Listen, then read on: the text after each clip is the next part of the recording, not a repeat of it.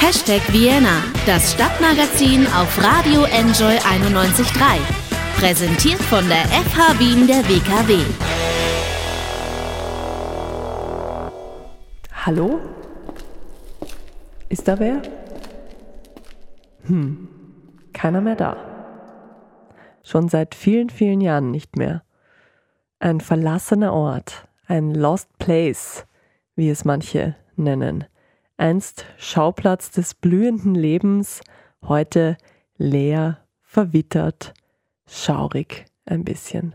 Und doch findet man in der zentimeterdicken Staubschicht auf dem Boden plötzlich Fußabdrücke, die noch recht frisch zu sein scheinen. Es war also doch jemand da. Herzlich willkommen zu Hashtag Vienna, dem Stadtmagazin auf Enjoy 91.3. Mein Name ist Anna Moore und bei uns geht es heute um das, was sich hinter den Fassaden von Städten, von Wien auch verbirgt. Die vergessenen Räume, in denen die Zeit stehen geblieben ist. Die verborgenen Schächte und Tunnel, wo man eigentlich nicht hinkommt. Kurzum, es geht um die Orte, denen die sogenannten Urban Explorer hinterherjagen. Sie sind die Entdecker unserer Zeit in einer Welt, in der scheinbar alles schon freigelegt und entdeckt ist, wagen sie sich an die Orte, die zurückgelassen und vergessen wurden. Während die meisten Menschen sich um die großen klassischen Sehenswürdigkeiten eines Ortes oder einer Stadt drängeln, suchen die Urban Explorer sich lieber ihre eigenen Wege und ihre eigenen Sehenswürdigkeiten. Das Urban Exploring ist in den vergangenen Jahren ein immer größerer Trend geworden. Es gibt eine weltweite Community, die Aufzeichnungen führt über die wiederentdeckten Orte, die gut vernetzt ist auch. Und natürlich gibt es auch in einer Stadt wie Wien genug zu entdecken für diese Community. Ich treffe Harald Jahn, er ist Fotograf, Architekt und Urban Explorer. Kürzlich hat er einige seiner Entdeckungen für sein Fotobuch Kenopsia zusammengetragen. Über das Buch und dessen Entstehung werden wir sprechen, aber natürlich auch darüber, wie man sie findet, diese geheimen Lost Places und warum man sie überhaupt sucht.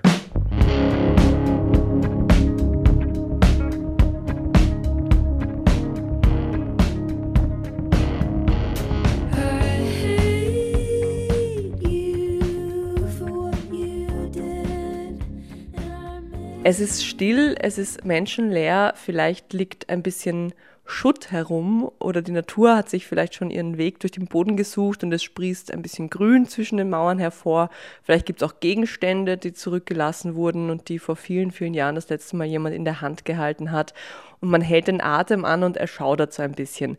Kenopsia ist das, was man da spürt. Die unheimliche Atmosphäre eines Ortes, der einmal von Menschen bevölkert war und jetzt völlig verlassen und still ist. Harald Jahn hat dieser Kenopsia ein Buch gewidmet. Er ist ein sogenannter Urban Explorer und war unterwegs in Wien auf der Suche nach Lost Places, nach Orten, die keiner mehr besucht, die vielleicht auch keiner mehr findet. Hallo Harald. Hallo. Kann man süchtig werden nach Kenopsia?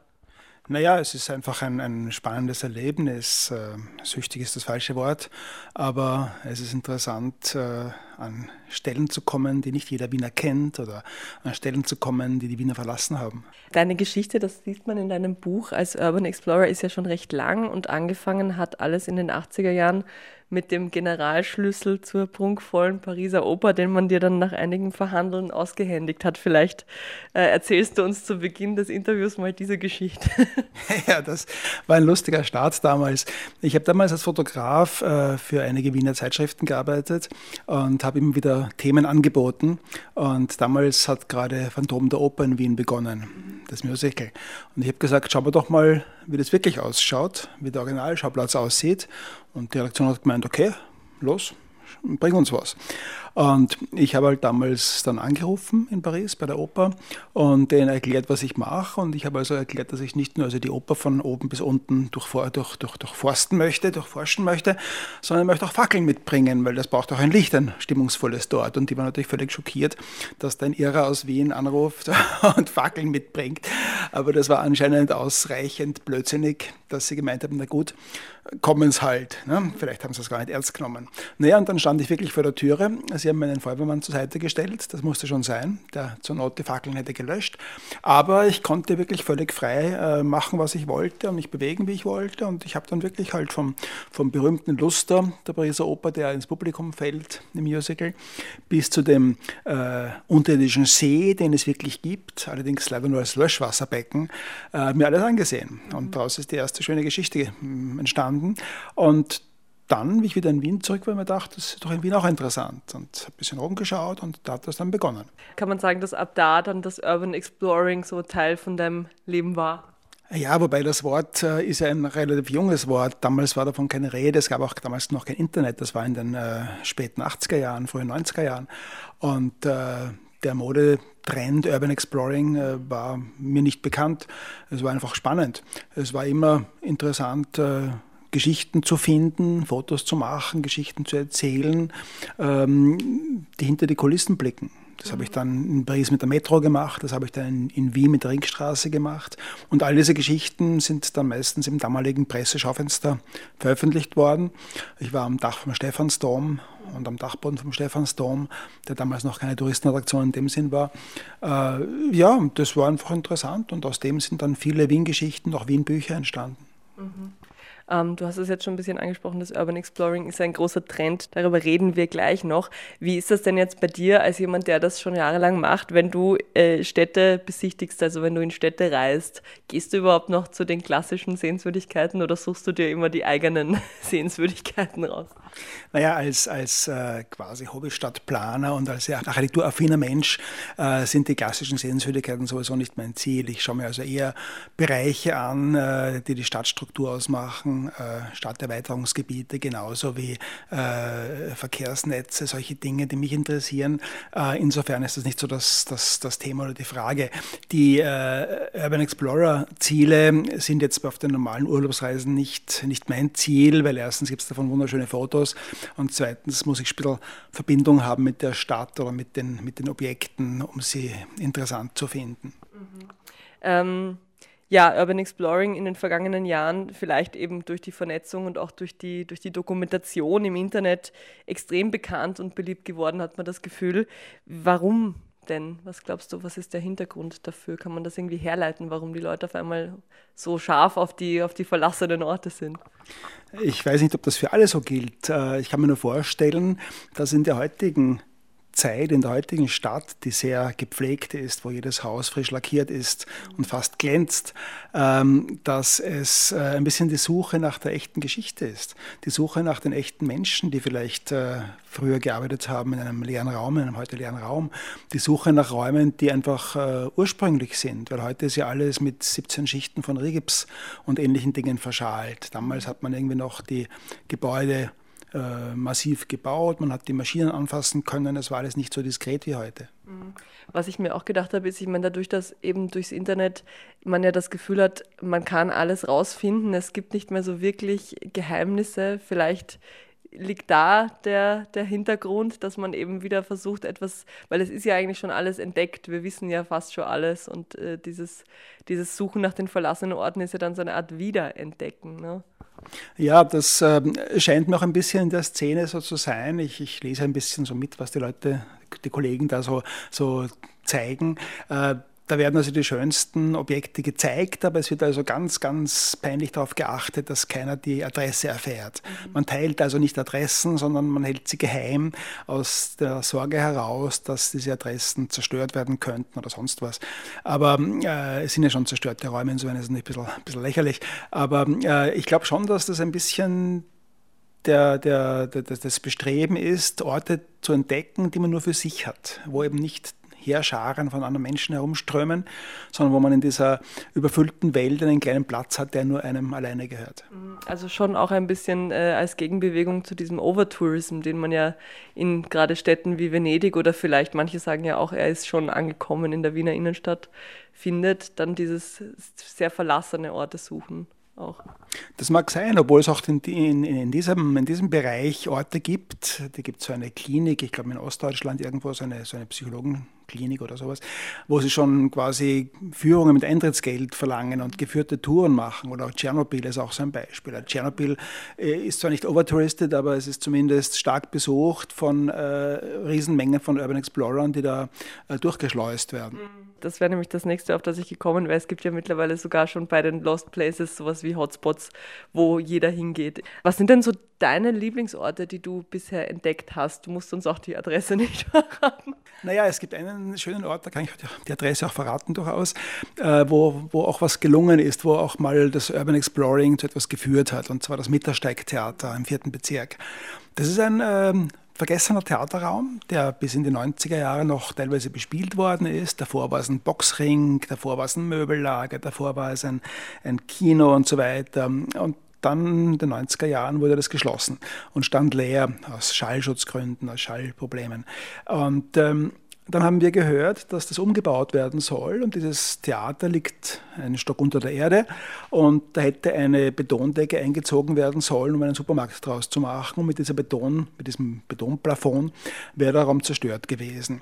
Und wir haben dann äh, mit einer Gruppe von Künstlern äh, medial ein bisschen Wirbel gemacht und äh, Artikel darüber lanciert und der Raum ist unter Denkmalschutz gestellt worden. Und das ist ein direktes Ergebnis dieses Urban Explorers. Das ist dieses Urban Explorings. Äh, das heißt, das sind die Fotos zirkuliert, Zeitungen haben darüber geschrieben und ähm, die Leute sind aufmerksam geworden und damit ist dieser Lost Place äh, gerettet. Lustig, dass du darauf zu sprechen kommst. Darüber wollte ich nämlich auch noch sprechen. Du sprichst vom Malastrana ne, am Mittersteig. Ähm, da war ich letztes Jahr auch. Das ist jetzt ja mittlerweile, soweit ich weiß, äh, von einem Architekturbüro, was drüber sitzt, übernommen worden und das soll jetzt ein Fitnesscenter werden habe ich gehört. Ähm, ich weiß nicht, ob es stimmt, also kein Anspruch auf Richtigkeit, was ich sage. Aber ich war auf jeden Fall dort in diesen eben noch alten Räumen, wo der Putz von den Wänden kommt, wo dieses riesige, diese riesige Halle ist. Und das ist schon ein besonderes Gefühl. Woher kommt denn dieses Gefühl? Eben vielleicht diese Kinopsia. Was ist das? Also ich habe dann gedacht, so vielleicht ist das das Gefühl, was man hat, weil der Raum sich freut, dass da endlich mal wieder jemand kommt. Also was ist denn das? Was macht denn diesen Reiz aus? Wie kann man das Gefühl denn beschreiben, was an solchen Orten herrscht? Ja, es ist schwer, aber für mich, für mich haften an den Wänden die Erinnerungen. Ja, die haben sich irgendwie festgesaugt und kleben dort irgendwie die Erinnerungen an vergangene Geschichten, die da gelaufen sind.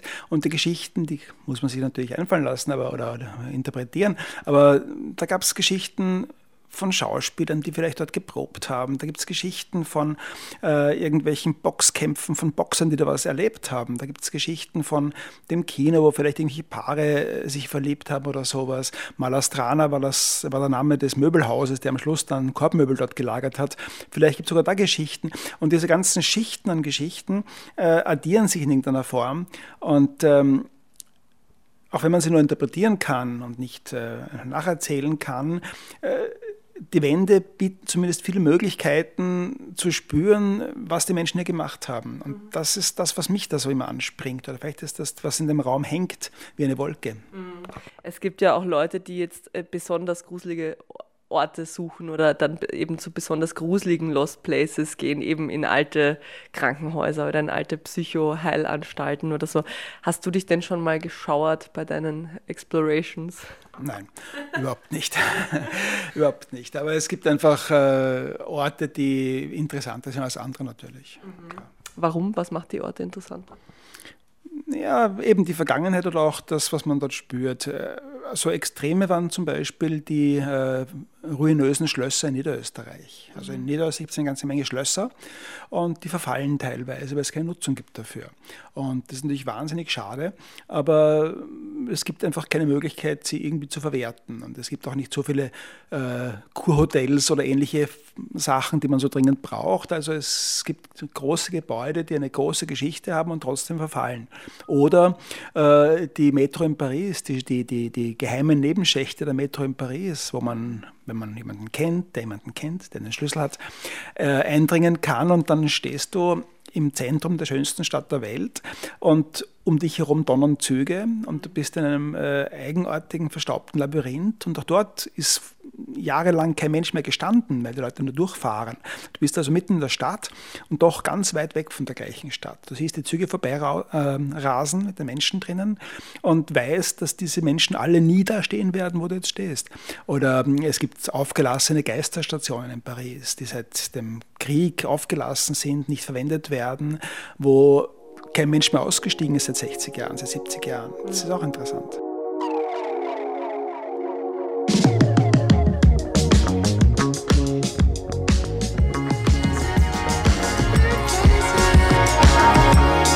Du hast ja eben für dein Buch äh, viele Wiener Lost Places zusammengetragen. Ich, ich sage nur mal ein paar davon. Du warst eben am Ring entlang, in der Wiener Oper, im Parlament, kurz vor den Umbauarbeiten, in verlassenen Theatern und so weiter. Ein Zitat, was ich gefunden habe in dem Buch, lautet: Hinter den glänzenden Fassaden lauern die Schatten seltsamer Begebenheiten und wispern tausende Stimmen. Das ist vielleicht ein bisschen das, was du gerade schon gesagt hast. Die, die, die Wände tragen die Schichten von den Geschichten. Aber welche wer erzählt denn dann die Geschichten? Weil die Wände können ja nun mal nicht sprechen. Also muss man da dann schon sich auch in die Bibliotheken und in die Museen begeben und da Recherche betreiben, wenn man wirklich ja logischerweise wissen will, was da auch passiert ist in diesen, in diesen Orten. Wie viel Zeit verbringst du da auch in, in Archiven, um nachzulesen?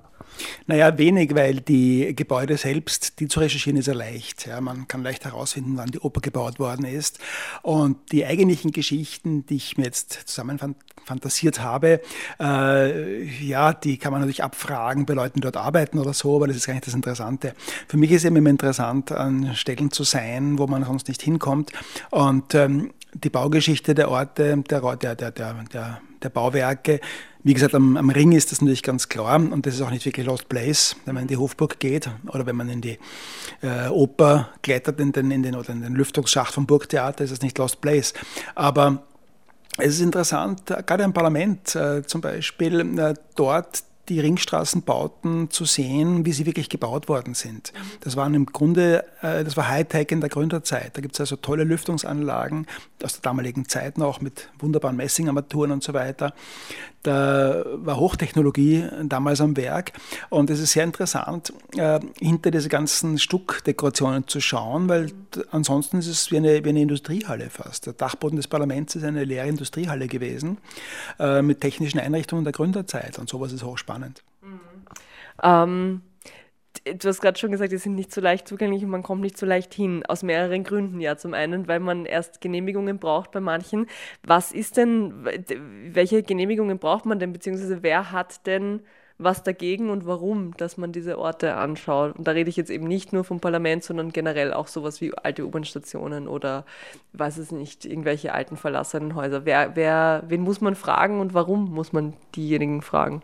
Ja, ganz schlicht die Eigentümer und das ist ganz schlicht Besitzstörung, wenn man irgendwo hineingeht, wo man nicht hingehört. Und das kann natürlich auch leicht mit einem Einbruch wechselt werden. Wenn ich in eine alte Villa hineingehe, kann ich für einen Einbrecher gehalten werden, auch wenn ich nichts stehle, aber das weiß man ja nicht.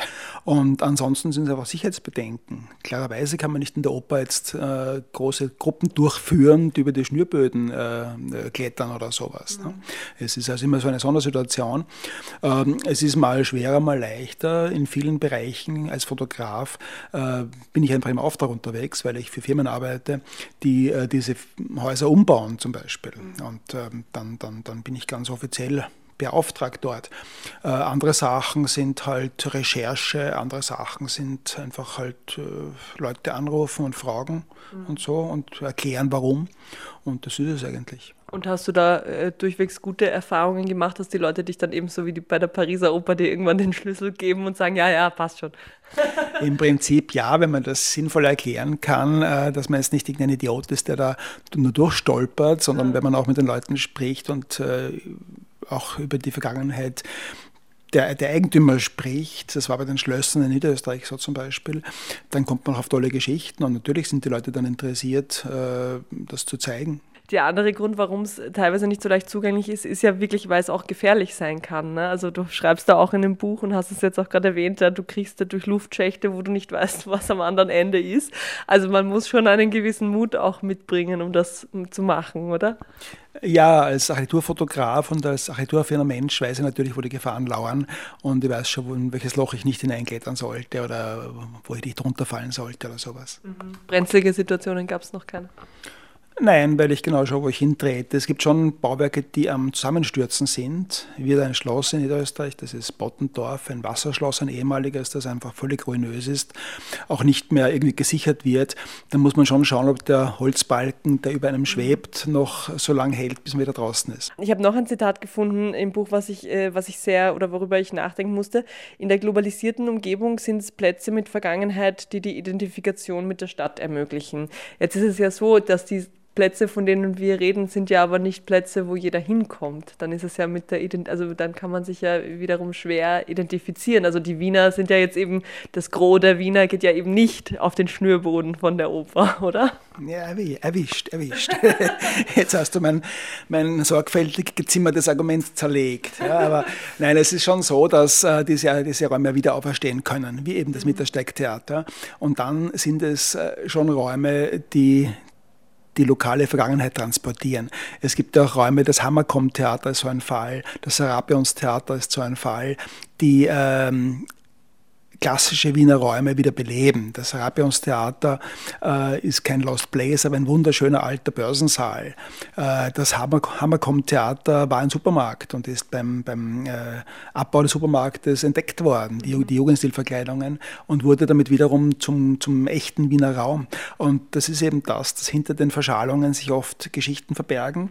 Und dazu eine Geschichte von wegen äh, Lokalkolorit oder von wegen Vergangenheit, kein Lost Place, sondern ein eine Wohnung, die ich umgebaut habe, im 16. Bezirk, wo man die Geschichte, die hinter den Wänden lauert, dann sich zusammenreimen kann. Äh, am, am Öppenplatz, den jeder kennt und jeder liebt, ähm, gab es äh, in der Nebengasse, in der Hubergasse, eine Synagoge, die Huber-Synagoge. Und diese Synagoge war ein Lost Place lange Zeit, die ist nämlich nach Krieg stehen geblieben, interessanterweise, und erst in den 70er Jahren abgerissen worden. Und ähm, in der Wohnung, die ich am Öppenplatz saniert habe, habe ich die vielen Schichten abgehoben, die am Fußboden montiert waren, Holzplatten, Spannteppiche und so Zeugs. Und ganz unten am Schiefboden waren dann Zeitungen aufgeklebt. Und die Zeitungen, die ich dann weggeschabbelt habe, die waren der völlige Beobachter von 1940.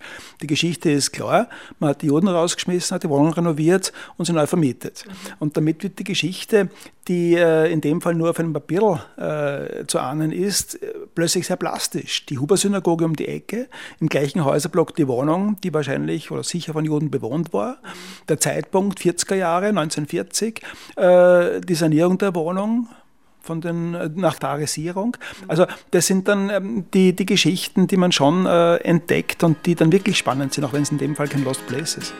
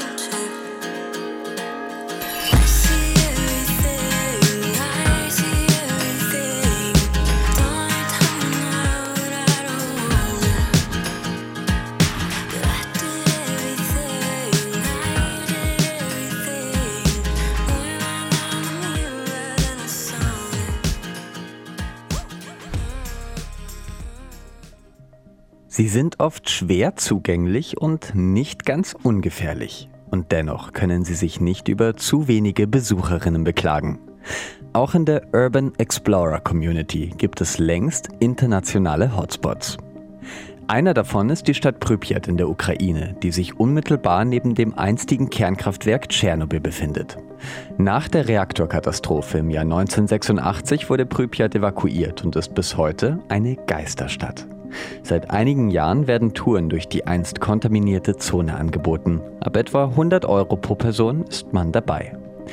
Näher und billiger daran ist man von Wien aus bei den Heilstätten in Belitz nahe Berlin.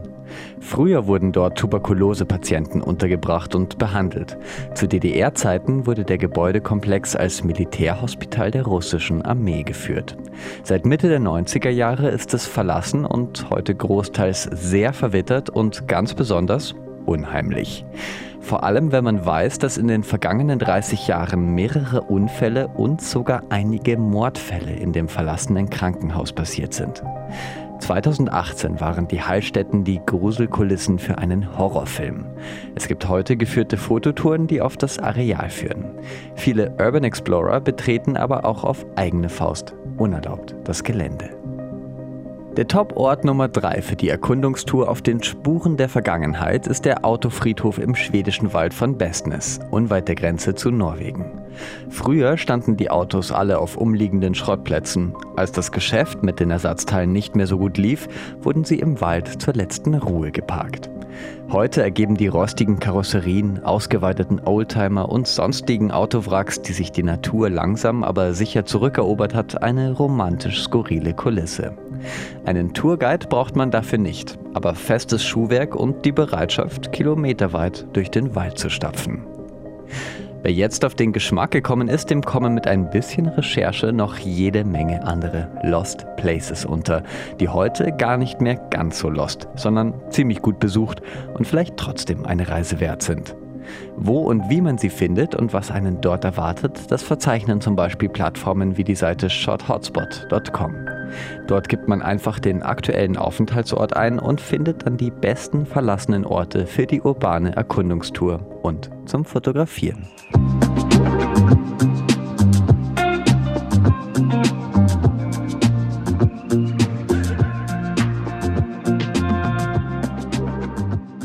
Die Orte sind ja jetzt, die Orte, bei denen du auch fürs Buch warst, sind ja zum Teil gar nicht mehr da. Also du warst ja auch in den Sophienseelen, die mittlerweile, glaube ich, umgebaut wieder sind und so weiter. Was passiert denn in der Regel mit solchen Lost Places? Die stehen ja meistens nicht für immer so, wie sie sind.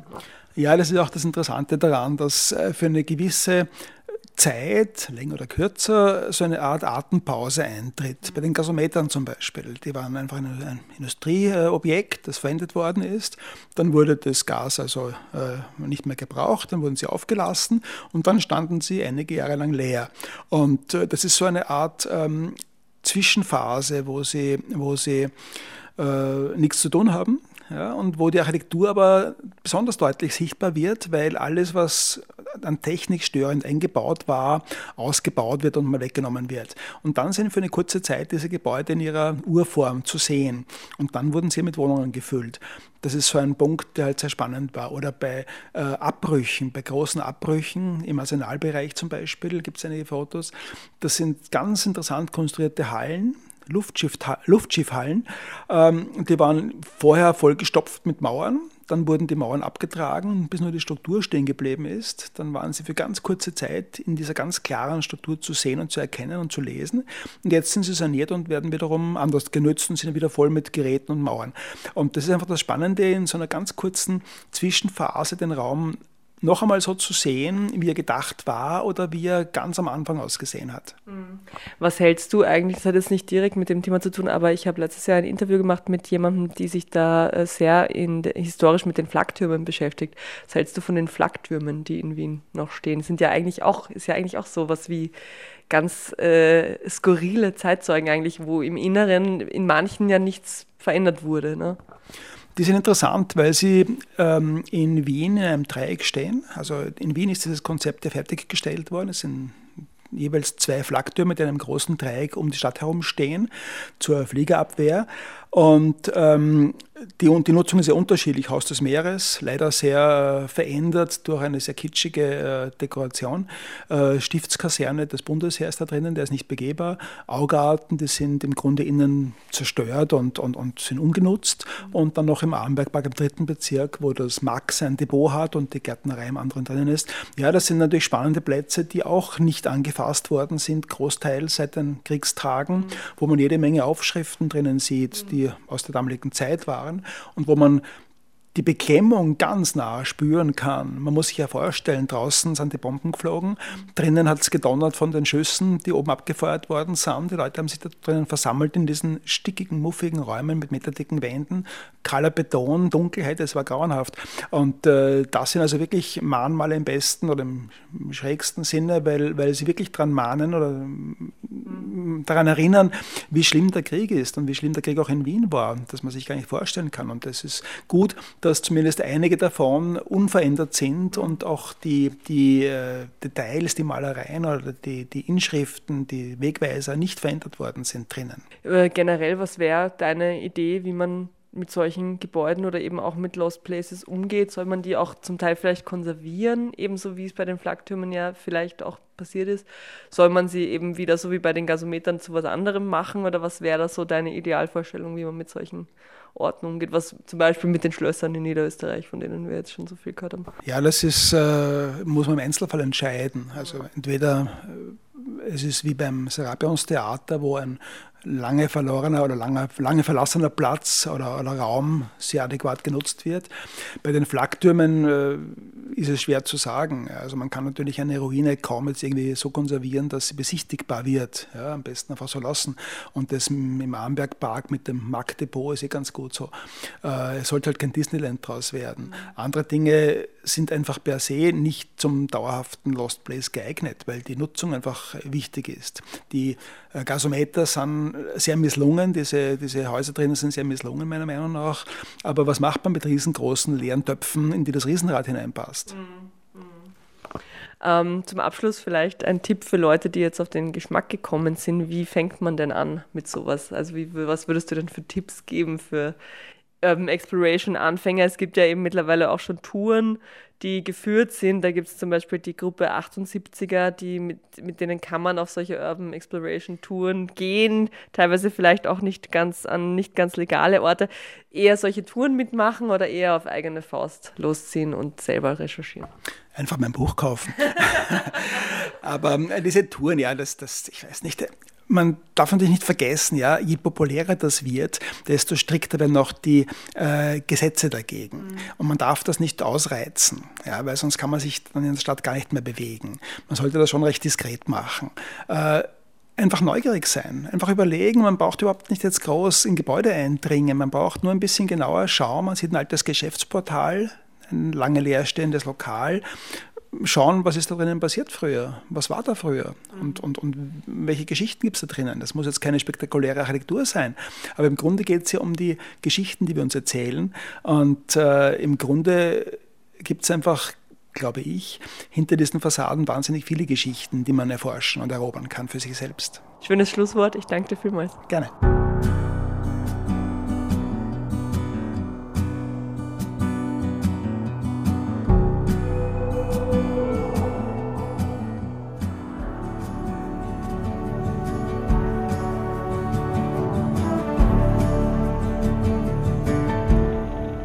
Von Pictures singt der isländische Singer-Songwriter Osgir in diesem Song und jede Menge interessante Pictures von Orten, die man sonst eigentlich nicht sieht, plus die Geschichten dazu gibt es in dem Bildband Kenopsia zu bewundern. Fotografiert und zu diesen Orten recherchiert hat der Fotograf und Architekt Harald Jahn, der sich als eine Art Urban Explorer gerne auf die Spuren solcher verlassener und kaum öffentlich zugänglicher Orte begibt.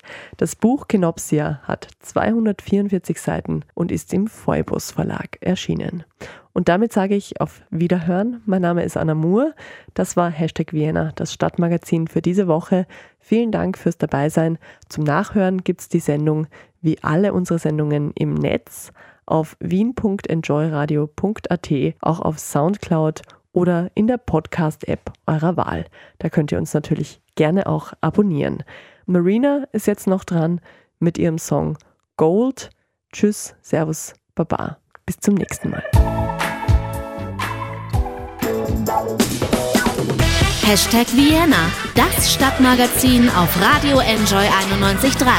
Jeden Montag von 11 bis 12 auf Radio Enjoy 91.3.